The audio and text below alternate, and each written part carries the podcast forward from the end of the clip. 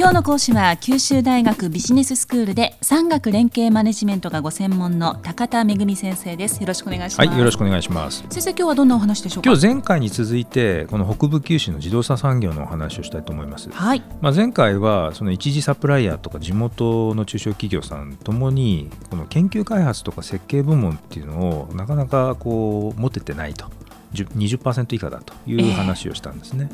えー、で一方あの前回申し上げましたけれどもスイスの大型加速器セルンという研究室研究所のですね大型加速器では、まあ、セルンと一緒に開発をやったあの周辺の中小企業の、まあ、4割ぐらいが新しい技術開発に成功してもう半分以上がそれによって売り上げが増えたと、うん、まあ言ってるわけですよね。はい、でその辺のあたりをもう少し今日は詳しく話をしていきたいと思います。お願いします。であのー、さっきのそのスイスのセルンっていう研究機関ですけれどもその加速器の開発に周辺企業がこう一緒に取り組むっていうことによって、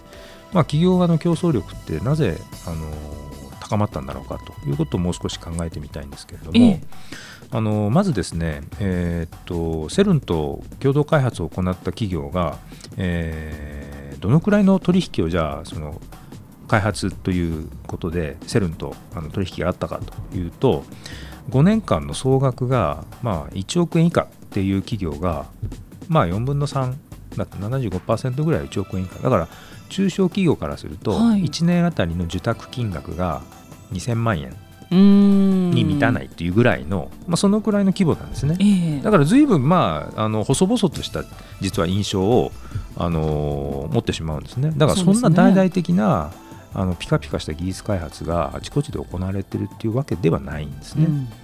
でそれからそのじゃあ開発した技術のがどのくらい新しいことだったかっていうと、えー、半分の企業が取り組んだその開発っていうのはもう全くほぼ新規かまあ完成してないまだ開発中の技術だったって言ってるんですね。あそうですかつまりその中小企業がもうすでに持ってる技術をまあ、セルンの加速器作るからちょっと手伝ってくれって言われてそこに応用したっていう簡単な話じゃなくって、えー、セルンと取引をきっかけにして新しい技術開発に挑戦したってことなんですよね。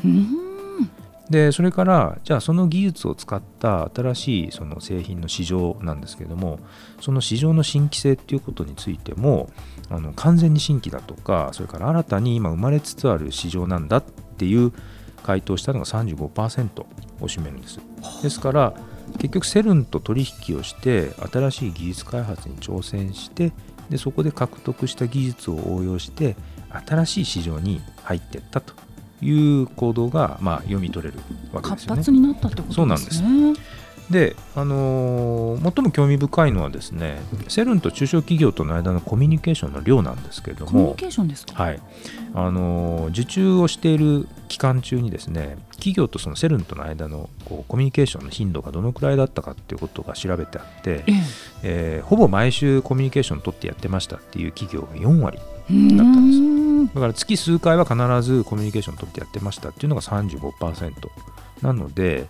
ほとんどの企業がセルンとすごく密なコミュニケーションを取りながら技術開発を進めたってことが分かるんですね。そうですねですのでこれセルンが一方的に企業に発注使用書を示してでいついつまでにこれ作って持ってきなさいっていうそんなやり方じゃなくて一緒にしっかり話をしながらどうやって作ったらいいんだっけどうやったらできるかなっていうことをコミュニケーション取って、えー、その過程で中小企業も技術力を獲得していったということなんじゃないかなとえー、思われるわけです。素敵な関係です、ね、そうなんです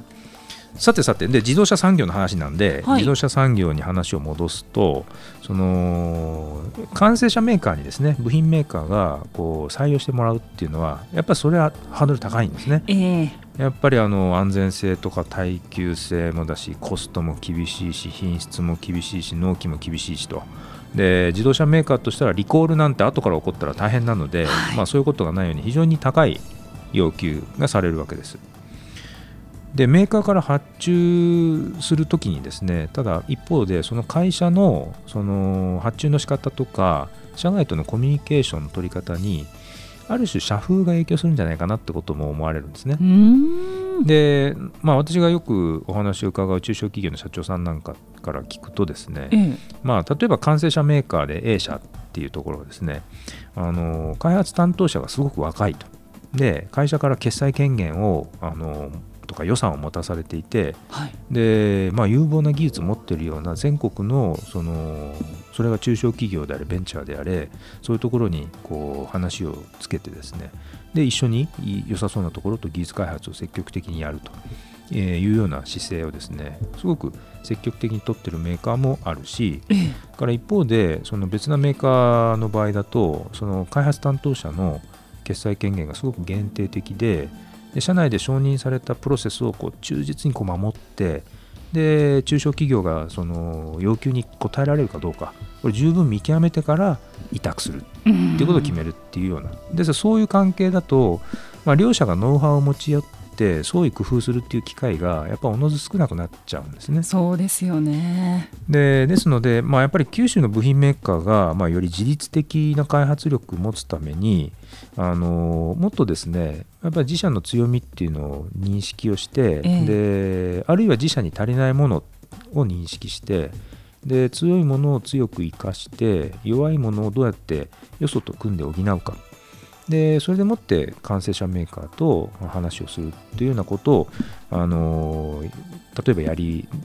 やれると思うんですよね。で実際そういうことをやってるあの企業さんもいてですね、はい、あのぜひまあそういったこう活動が九州の地場のあの中小企業さんであってもですね積極的に取り組まれると、まあ、単なる下請けっていうことではなくてあのよりこう完成者メーカーなんかあるいは一次サプライヤーに対して提案力のあるその技術力のあるあのメーカーへと、まあ、脱皮できる可能性もあるんじゃないかなというふうに思います。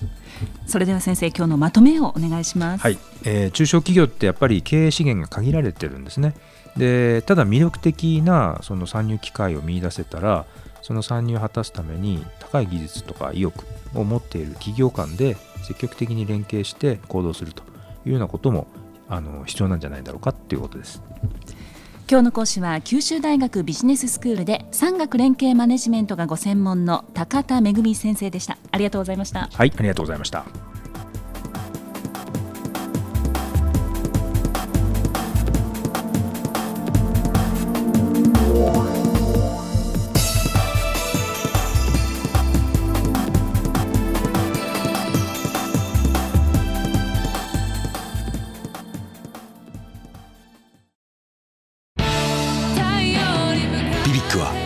州で生まれ九州の人たちに光を届けています。九州のお客様が光り輝くように。それが QTnet の変わらない思いです。キラキラつながる QTnet。